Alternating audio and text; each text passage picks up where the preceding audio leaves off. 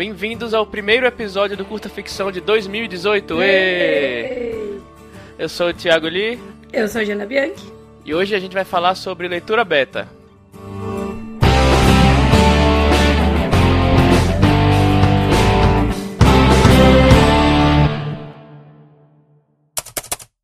Feliz ano novo, os ouvintes do Curta Ficção! Êêê, feliz ano novo! Bom, como aqui nos bastidores do Curta Ficção a gente não para, estamos lançando um episódio para você que não para de escrever e produzir. É, considera isso um presente, um incentivo nosso aqui, para você sentar sua bunda na cadeira e escrever aquele conto, aquele capítulo que você não tá conseguindo terminar de jeito nenhum. Então, sem desculpa de ressacas alimentares, alcoólicas ou enfim, e vamos escrever. Sim, e hoje vamos continuar aquela série de episódios que a gente começou no último do ano passado sobre o ciclo de vida de um texto, né? Desde o rascunho até o texto estar tá pronto para ser publicado. É, se você não ouviu ainda o episódio 32, corre lá, aproveita que ele é bem curtinho, ele tem só 17 minutos, escuta ele primeiro. Então, no episódio de hoje, a gente vai levar em conta que você já terminou o seu primeiro rascunho do texto, já deixou ele descansando, né? Retornou pro texto, fez aquelas mudanças necessárias, aquelas que você foi capaz de notar sozinho, e agora o seu texto está pronto para ser mostrado para outras pessoas, que são os leitores beta. Nesse episódio, a gente vai abordar esse assunto tanto da perspectiva do autor que está submetendo o texto para essa etapa, quanto da perspectiva da pessoa que está fazendo a leitura beta. Então, você já compartilha esse episódio aí com seus amigos que são leitores beta, que ainda ainda não são ouvintes aqui do Curta Ficção. E vamos para o episódio. Mas antes de mais nada, é bem importante a gente explicar o que é a leitura beta, também chamada de betagem. Na verdade, é especialmente importante deixar claro qual a diferença entre a leitura beta e a leitura crítica, que a gente vai abordar em algum outro episódio, provavelmente com algum convidado bem experiente nesse serviço. Então vamos lá. A leitura crítica é um serviço profissional e não é a mesma coisa que betagem. Para ter um máximo valor, a leitura crítica deve ser feita por uma pessoa que esteja suficientemente inserida no mercado literário, no mercado editorial, já que esse serviço tem como objetivo apontar falhas ou fortalezas de um texto, tendo como objetivo justamente a entrada e a boa recepção da obra no mercado literário, ou seja, existe todo um contexto, não é apenas a qualidade literária, não é o único critério utilizado. Geralmente a leitura crítica leva em consideração não só a qualidade do texto, como também aspectos comerciais do livro, como a existência de um bom público público-alvo, associação a alguma tendência, algo que possa impulsionar a venda do seu livro. É, já o termo leitor beta, que é análogo ao termo usuário beta, né? Ou a gente escuta mais o beta user, né? Que é mais usado aí no mercado de tecnologia, é usado para se referir simplesmente ao grupo de, entre aspas, segundos leitores do texto, sendo que, obviamente, o primeiro leitor é o próprio escritor, né? Então a ideia é justamente que essa pessoa ou essas pessoas é, leiam o texto com o mínimo de viés possível e dê um retorno sobre o texto sob a ótica de um leitor comum. Ou seja, é assim, imagina que o cara foi lá, comprou o livro com aquela versão do texto na livraria, né? Que a gente sabe que não seria o caso, mas imagina que o leitor foi lá, comprou aquela versão do seu texto e aí resolveu ler e escrever um textão nas redes sociais sobre tudo que ele gostou ou não gostou no livro. A diferença é que o leitor beta vai fazer isso no privado, né? Então vai falar só com você. E também vai fazer isso, que é o mais importante, antes da publicação. Ou seja, o autor vai ter tempo de alterar o que ele achar pertinente dentre essas, esses apontamentos aí do leitor beta. Ao contrário da leitura crítica, a leitura beta não é um serviço editorial, não é um serviço por si só, é sim uma boa prática, geralmente feito é, na base do favor. Embora alguns, como eu mesmo e o Lee também, a gente considera essa boa prática praticamente obrigatória, vamos dizer assim. E ao contrário da leitura crítica também, é algo que pode ser feito por qualquer pessoa, né? Não precisa ser profissional. Ou quase qualquer pessoa, que nos leva aqui ao primeiro ponto do episódio. Como escolher o leitor ou os leitores beta da sua história e mais, quantos betas ter? É, não existe um padrão ou regra para isso, né? Como tudo que envolve a escrita. Quanto ao número, a única coisa que é meio que um consenso é que é interessante ter mais de um beta, porque desse jeito você pode ter vários posicionamentos sobre cada ponto e entender quando alguma crítica é mais questão de gosto do que um ponto objetivo. Muitos leitores betas, pela mesma razão, podem tornar tudo mais confuso, até inviável. Acredito que 3, 4 ou 5 betas podem ser o suficiente. Isso aí vai depender da sua situação. E sobre o leitor em si, há três aspectos que a gente acha importante considerar. O primeiro deles é a proximidade do leitor beta com seu público-alvo. Né? O, o, segundo deles, o conhecimento de escrita que seu leitor beta tem. E por último, o laço que você tem com seu leitor beta. Sobre o primeiro tópico, é importante levar em consideração o que a Jana acabou de comentar. Você quer a impressão de pessoas que representem o seu leitor, o seu leitor médio. Tem gente que acha importante ter leitores betas que considerem seu livro totalmente fora da zona de conforto deles, e realmente essa pode ser uma boa ideia para você ter uma visão bem isenta do que pode melhorar na sua história. Né? Inclusive, falando da experiência minha, no meu primeiro livro, um dos meus betas, é, ela não, não lia nada de fantasia. Né? Ela lia uma ficção mais comercial, mais clássica tal, e não conhecia muito de fantasia. E isso, inclusive, me ajudou a dar um, um passo para trás, me desgarrar de alguns excessos que os escritores de fantasia tomam e não percebem, e isso só trouxe benefícios. Mas assim, soube como lidar com as críticas dela em conjunto com as críticas de, dos outros leitores betas que liam bastante fantasia. Né? Mas de qualquer forma, é recomendadíssimo que pelo menos um dos seus leitores betas, se não a maioria deles, pertença ao público-alvo da sua história. Quanto mais específico, melhor. Assim você vai ter uma visão das pessoas que de fato vão se interessar pela premissa do seu livro a ponto de pegá-lo para ler. É, e sobre o segundo tópico, que é o conhecimento ali de escrita que o seu leitor beta tem, é, certamente você vai ter retornos diferentes de um leitor beta que é escritor ou que não é escritor.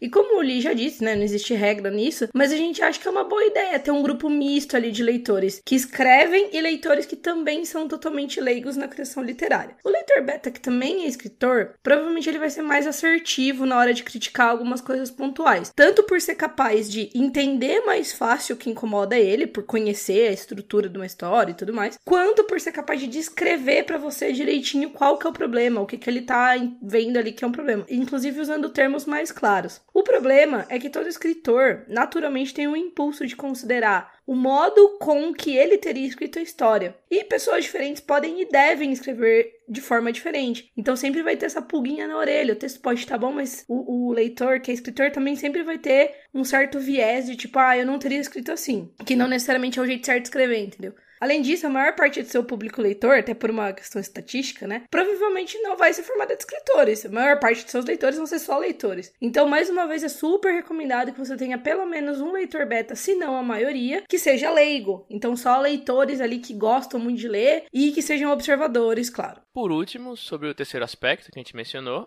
é importante você considerar o laço que você tem com o leitor beta para que ele não influencie nem a honestidade do leitor, nem sua consideração sobre a crítica levantada. Aqui é onde a gente reforça que, bem provavelmente, sua mãe não é a melhor pessoa para ser leitora beta do seu livro. De novo, equilíbrio sobre esse aspecto é recomendado. Pode ser uma boa ideia misturar pessoas que são suas conhecidas e cuja opinião você confia cegamente. Voltando ao exemplo do meu primeiro livro, um dos meus leitores betas é meu melhor amigo. Mas assim, hum. ele é um leitor assíduo e assim, eu confiava muito que ele iria criticar tudo que ele visse, mas assim, eu tinha essa abertura com ele. Uhum. Né? E, e, é uma boa ideia você misturar pessoas que são conhecidas, em cuja opinião você confia, com pessoas que não conhecem muito seu trabalho, ou você, e que por isso vão poder dar uma opinião bem isenta sobre a qualidade do texto. Novamente, isso aí vai depender da situação e desse equilíbrio que você vai fazer. Bom, então vale dizer aqui uma coisa que pode incomodar alguns, mas é importante reforçar. O seu principal objetivo com a leitura beta deve ser conhecer os pontos fracos e os pontos fortes do seu texto, e não ser elogiado ou ter o seu ego massageado. Então, assim, a ideia é que você use a leitura beta para tratar o seu texto, para publicar a melhor versão desse texto, para aí sim você receber os louros, os elogios e tal, por ter feito um bom trabalho. Claro que você pode mandar seu texto pra gente que você sabe que vai responder só elogiando, pode tudo, estamos num país livre no caso. Mas isso não necessariamente vai fazer o seu texto melhor. E aí pode ser que depois de publicado, você receba as críticas aos problemas que você não solucionou. Então isso aqui é uma coisa importante. Saiba qual é muito bem antes, né? Qual que é o seu objetivo quando você estiver procurando um leitor beta. Você só quer ouvir elogio? Então assim, ok, se, se você se essa é a sua vontade, sem problema. Mas saiba, é, entenda que isso pode vir depois como críticas a coisas que você não deu atenção quando deveria, entendeu? Depois de publicado, não adianta mais chorar, né? E não, você quer mesmo melhorar o seu texto? Então é importantíssimo você procurar pessoas que vão mesmo ali uhum. criticar e apontar as coisas que importam. Exato. E dito isso, agora a gente vai dividir o programa em duas partes. É, coisas que uma boa leitura beta deve contemplar, que é algo que deve servir tanto para quem está pedindo leitura como para quem está fazendo, e também como reagir ao retorno de uma leitura beta que você pediu. É, para apoiar essas duas discussões, a gente vai usar um material disponibilizado pela Mary Robinette Koval, que é uma autora premiada americana e host do, por muito tempo do podcast Writing Excuses, que é um dos podcasts que inspira o curta ficção. A gente vai deixar no post do episódio aqui o link para um infográfico que ela disponibilizou. E nesse infográfico, ela aponta que uma pessoa pode criticar um texto de três formas: apontando o sintoma diagnosticando causas de um problema ou prescrevendo como resolver esses problemas. E uma leitura beta valiosa é aquela que lista os sintomas, tudo aquilo que, como o nome próprio já diz, né, o leitor está sentindo conforme avança na leitura. Tanto a tentativa de diagnosticar qual é o problema de um texto, quanto a sugestão do que fazer para melhorar são coisas que quase sempre acontecem quando o leitor beta é também um escritor, Uhum. e que na maioria das vezes mais atrapalha do que ajuda. Como o leitor só vê o que está no papel e não o que está dentro da cabeça do escritor, a tentativa de avançar para algo mais do que sintomas é bobagem. É, e os sintomas eles podem ser infinitos, né? Claro, já que uma pessoa pode sentir um monte de coisa enquanto ela lê. Mas os sintomas mais pertinentes podem ser divididos bem satisfatoriamente em quatro categorias aí que a Mary propõe, que é o maravilhamento, o tédio, a confusão e a descrença. Essas são as coisas que, como leitor beta, se você for um leitor beta de algum texto, você deve registrar sempre que sentir. E, como escritor, essa função é pedir objetivamente que o seu leitor beta tente, primeiro, se limitar a descrever o que ele sente. Então, como ele já disse aí, focar nos sintomas. E, segundo, focar nesses grupos aí de sentimentos. Então, geralmente, o que, que eu faço? Eu escrevo um e-mail listando esses quatro sentimentos, explicando essas quatro quatro grupos de coisas, e eu peço pro meu beta comentar no arquivo ou me mandar um arquivo separado, marcando todos os pontos do texto em que ele sentiu cada uma das coisas. Aí, destrinchando um pouquinho aqui, a gente vai falar um pouquinho de cada um deles. O primeiro sintoma, que é o maravilhamento, é quando você lê algo e acha maravilhoso, ou você acha incrível. Então, por mais que a gente tenha reforçado lá em cima que a leitura beta não é só elogiar o texto, elogiar é sim importante, porque aponta coisas que o autor precisa tomar cuidado para não modificar sem querer durante uma revisão. Então, é importante que você, como leitor beta, é, e que você, como, como escritor, peça pro seu leitor beta anotar quando ele gostou muito de um trecho, ou ele gostou muito de um acontecimento e tal. O segundo sintoma, que é o tédio, é meio autoexplicativo, né? É aquilo que a gente sente quando a gente tá lendo um livro, lendo um texto e chega numa parte que dá vontade de pular. É importante lá que o seu beta anote, ó, essa parte aqui tá muito chata, porque você possa depois tentar entender qual que é o, o diagnóstico e o que fazer para resolver, né? Exato. E falando agora do terceiro sintoma, que é a confusão, é quando o leitor não entende o que está acontecendo, ou sente alguma falta de alguma explicação mais específica sobre algum ponto da trama. Né? E a descrença é quando a famosa suspensão de descrença do leitor é quebrada, e é o que não faz sentido dentro do universo pré-estabelecido da história. Pode ser usado também quando o leitor não acredita na tomada de decisão de um personagem, com base no que foi apresentado dele. Sabe quando você lê e fala, putz, por que foi que ele fez essa, tomou essa ação, sabe? Isso que é, isso você é, suspende a descrença da, da, da história e isso atrapalha na sua leitura. Né? Além desses quatro sintomas, é valioso também saber qualquer outro tipo de fluxo de consciência do leitor. Por exemplo, é interessante pedir para o seu leitor ir anotando enquanto lê crenças ou teorias que ele tem sobre a trama. Assim dá para você ter, ver se sua história está muito previsível, se você deu alguma dica muito óbvia, ou se, principalmente, você criou alguma expectativa que não vai ser cumprida nem quebrada propositalmente. Né? É muito normal, assim, quando você está betando alguma, alguma, algum texto, você fala, caraca, eu acho que o vilão é fulano, ou acho que esse cara tá tramando contra os, os mocinhos, e aí chega na hora não tem nada disso, assim, você tirou da sua uhum. cabeça. E às vezes até o próprio escritor pode pegar isso, pô, gostei dessa sua, dessa sua ideia. Sim. E ele fazer isso, sabe? Transformar isso numa trama realmente. Uhum. Ou desmentir isso no texto, isso. né? Porque é muito ruim quando você acredita e, tipo, é isso com certeza. E aí, tipo, não tem nenhum momento que alguém é. fala assim, não, não é isso. Vocês foram ludibriados, que é uma coisa legal no texto, né?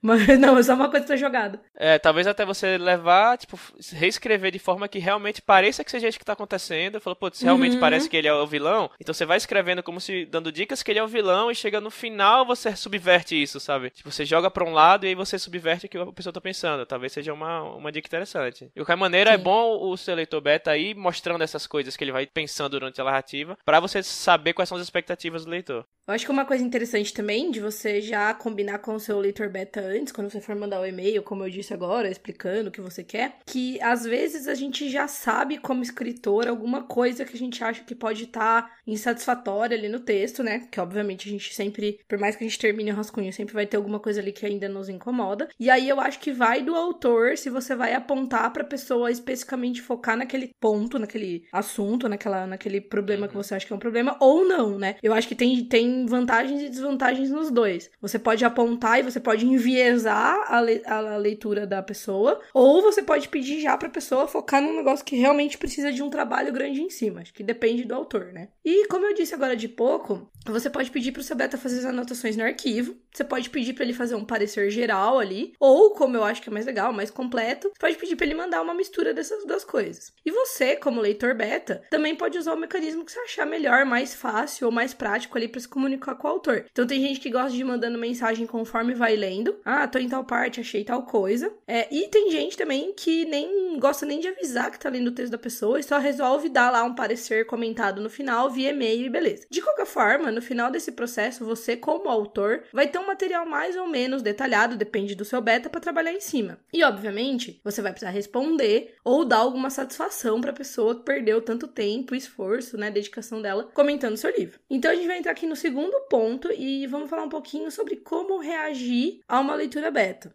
A primeira coisa é que o seu contato com esse leitor vai ser muito dependente da sua proximidade ou abertura com ele, aquele laço lá que a gente falou lá em cima. Então você pode tanto marcar um café lá para falar sobre o texto, sobre a betagem da pessoa, ou você pode se comunicar de um jeito mais offline, tipo um e-mail, ou você pode escolher bater papo ao vivo pela internet, por chat, por vídeo, enfim. De todo modo, a Mary aponta três coisas que você como autor não deve fazer que o Lee vai começar a falar aí para você. Primeiro ponto é, você não precisa se desculpar. Como a gente já comentou no episódio passado, o seu texto, mesmo depois de um tempo na gaveta, das primeiras modificações, ele naturalmente ainda vai ter muita coisa para resolver. E você não precisa sentir culpa ou remorso nem nada positivo. Você precisa se sentir disposto a mudar o que pode ser mudado para publicar o melhor texto possível. Outra coisa que você não deve fazer é discutir. O sintoma que seu leitor beta descreveu é uma verdade, então não faz sentido você discordar. Tipo, não dá para discordar do que a pessoa sentiu, entende? Você pode sim discordar de potenciais tentativas de diagnóstico ou sugestão do que fazer para melhorar, mas a gente já discutiu lá em cima que o seu leitor beta não deve focar nisso. E se focar, você é que deve tentar deixar de lado esse tipo de retorno para considerar só os sintomas, né? E sob hipótese alguma, você deve ofender seu leitor beta ou brigar com ele por causa de alguma crítica construtiva. Imagina, é o comum, né? É o comum. Você pode sei lá, tentar talvez, é, se ele falou, ah, gostei da parte X, você pode falar, mas por que você gostou, né? O que foi que você mais gostou? Uhum, ah, não gostei. Tá, mas o, quais foram os trechos que você achou que estavam mais escritos? Você pode tentar entender. É, pedir mais detalhes isso, sobre Isso, isso, mas não tentar argumentar. Ah, mas peraí, você não gostou porque você não leu até o final. Você não gostou você é porque é você não entendeu a motivação dele. É, você é burro, sabe? Você não entendeu a motivação do personagem. É porque se ele não entender a motivação do personagem, é porque não ficou claro para ele, entendeu? Ele não vai escolher sentir uma coisa, entender uma coisa ou outra. Ele entende o que ele entendeu e ele sentiu o que ele sentiu. Cabe a você, uhum. como escritor, tentar fazer com que a sua mensagem esteja mais clara para os leitores. Uhum. A, maior quantidade de leitores possível dentro do seu público-alvo, né? E assim, claro que o leitor não deve ter intenção de ofender, ofender gratuitamente ou diminuir ninguém. Mas se isso acontecer, a melhor coisa que você faz é ignorar a crítica e tirar essa pessoa da sua lista de betas. Uhum. E a última coisa que você não deve fazer de jeito nenhum é explicar. Então, assim, os leitores, eles fazem julgamentos do seu texto tendo como única base o seu texto em si, né? É, e no máximo, na melhor das hipóteses, alguma conversa que você já teve com ele, né? Se você, se ele tá te acompanhando aí no processo de escrita. Mas, se ele não entendeu alguma coisa, ou se ele entendeu errado algum conceito, por alguma razão, é porque, em maior ou em menor grau, você deu essa brecha no seu texto. Não existe mistério. Isso é fato. Claro que, né, de novo, o Lee já comentou, pessoas vão entender diferente o livro, né? Já que grande parte do processo ali de apreciação de um texto é subjetivo, né? Mais do que objetivo. Mas a sua função como escritor é tentar cuidar do texto para deixar o mínimo possível de margem para interpretações erradas, quaisquer que sejam elas, mas principalmente interpretações que possam beirar a ofensa, então tornar o seu texto ofensivo ou, sei lá, com algum tipo de, de preconceito embutido. Sobre isso, a gente recomenda aqui, inclusive, que você escute aí nosso episódio número 20, que foi com a Natália de Mambro sobre leitura sensível. É, mas aqui, resumindo, no fundo, você tem duas opções quando alguém faz uma crítica pontual, tá? E ambas começam com ouvir, ou ler, né, no caso, e refletir sobre aquilo. Então, na primeira opção, se você ouve, né, lê, reflete, e no fim da reflexão você acha que ela é pertinente, sua atitude deve ser mudar aquele ponto, né? Inclusive, se você entender que ela tem correlação com outras críticas ou, ou é, a outras coisas ali que você já pretende mudar no texto. Isso acontece muito. Às vezes o leitor comenta um ponto que quando você resolve um outro ponto, você já soluciona aquele, mas você tem que levar ele em consideração, certo? E a sua segunda opção é você ouvir, refletir e, se no fim da sua reflexão você achar que foi uma, uma interpretação muito pontual de alguma pessoa, ou se for alguma coisa que não foi unânime entre seus vários betas, né, que é a vantagem de ter mais do que um beta, a sua função é ignorar aquele comentário, não, não discutir, não rebater, ignorar, mas sempre, isso a gente falou no episódio de leitura sensível, mas repetindo, tendo sempre a consciência de que isso pode ser apontado mais tarde como um problema por outros leitores, e mesmo que seja um leitor, ele tá totalmente dentro do direito ali de interpretar de um jeito, aspas, errado o seu texto né? Então, acho que é basicamente isso. Acho que o resumo é que você tem que estar tá consciente dos problemas do seu texto e você pode tomar a decisão, assumir o risco de mandar o seu, de continuar com aquele determinado ponto, porque você acha que aquilo cabe na sua história. Certo? Certo. Até porque, convenhamos, um texto nunca tá pronto. Até depois que você passar por leitura beta, Nossa, leitura crítica, mesmo. revisão. Até depois que você publicar. É, publicou, cara, ainda vai ter problemas que, assim, uhum você passou, passou na mão de 15 pessoas e, tipo, não pegou uhum. esse problema. Então, assim, faça seu melhor, né? Esteja rodeado de pessoas que você confia e que você sabe que vão fazer bom, um trabalho legal com o seu texto. E, assim, depois de uhum. publicado, cara, é, tipo, desencana. É, aí... E tenha consciência que você fez o melhor que você pôde e continuar evoluindo com o tempo. E acho que esse é o que a gente tem por hoje de, de conteúdo de leitura beta.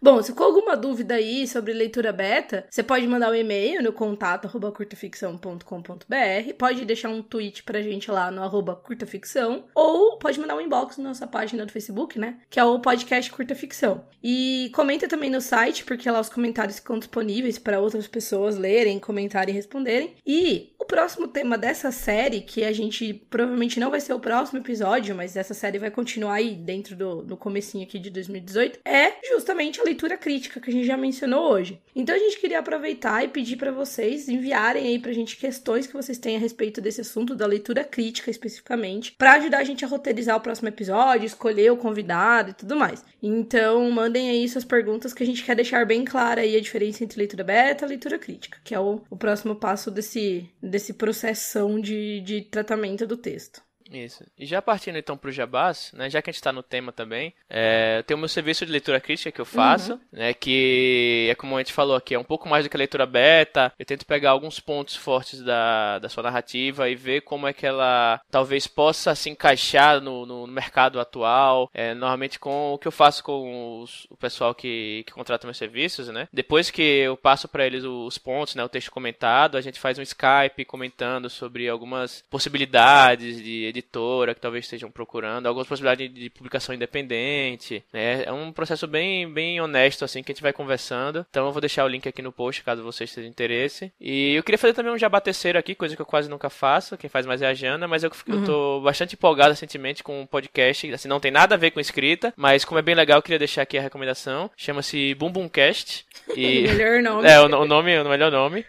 E é um podcast de comédia, né, apresentado por três comediantes e roteiristas, né, que é o Vitor Brandt, o Gustavo Suzuki e a Hel Havani, e eles são, assim, hilários, né, o AJ Oliveira lá dos Trabalhos foi que me apresentou, e assim, eu tô ouvindo um atrás do outro, assim, porque eu não consigo parar de tão interessante que, que é. E nesse podcast, cada, os ouvintes são que escolhem os temas, então eles pegam os temas que os ouvintes mandam para eles pelo, por, pelos grupos tal, e vão falando, então também é, um, é bem instrutivo, assim, você até aprende coisas, assim, apesar de como eles falam, não confia no que a gente fala, porque não somos profissionais nas áreas que falamos. Mas é bem legal. Bom, meu, meu jabá de sempre, Lobo de Rua, Sombras, os links estão sempre na postagem. E eu queria falar aqui que vamos ter em breve novidades da revista Mafagafo. Então, aí em dezembro uhum. a gente uhum. trabalhou bastante em cima dela. É, estamos bem próximos, os textos estão prontos já, estão prontinhos. Então, muito em breve a gente vai com, com certeza falar aqui no episódio quando for sair a parte 1 da revista, mas fiquem de olho que uh, vai ter novidade aí nas próximas semanas. Sim, já comecei a dar uma olhada aqui nas primeiras primeiras impressões aqui e tá ficando bem bacana, viu, gente? Tá ficando legal. Bom, então espero que vocês tenham passado o ano novo, o Réveillon e o Natal né? Escrevendo bastante. Escrevendo bastante isso, né? Durante o, inclusive durante a, a, a, contagem regressiva do ano novo, o pessoal que tá na praia isso. pode muito bem pegar seu, seu notebook aí, sentar na cadeira de praia e escrever. Não tem desculpa, tá? Não tem. e comendo, um bom dois... comendo ceia lá e. Sim, sim, claro. É mais importante prioridades, né? E um bom, um bom 2018 aí pra todo mundo. Pra você também, Jana. Ah, pra você também, ele. Pro Rodrigo, que ainda tá de férias, infelizmente não, não pôde estar aqui com a gente. Espero que ele, que ele leia muito o nome do vento esse ano. ah, boa, a gente precisava citar. Nossa, você é. sempre lembra no, no último. É, último segundo. segundo. Muito bom. E é isso, e gente. que em 2018 saia a continuação aí do nome do Por favor. é. E, e de, das Crônicas de Gelo e Fogo também, pelo amor de Deus. Isso. Nossa senhora, isso sim que é, É, é. pedido de milagre de Presentão, ano né? novo. Sim. Mas Bom, beleza. então é isso. Tchau, gente. Tchau, Jana. Tchau, gente. Falou, Li. Tchau, tchau. Falou, Briana. Tchau, tchau.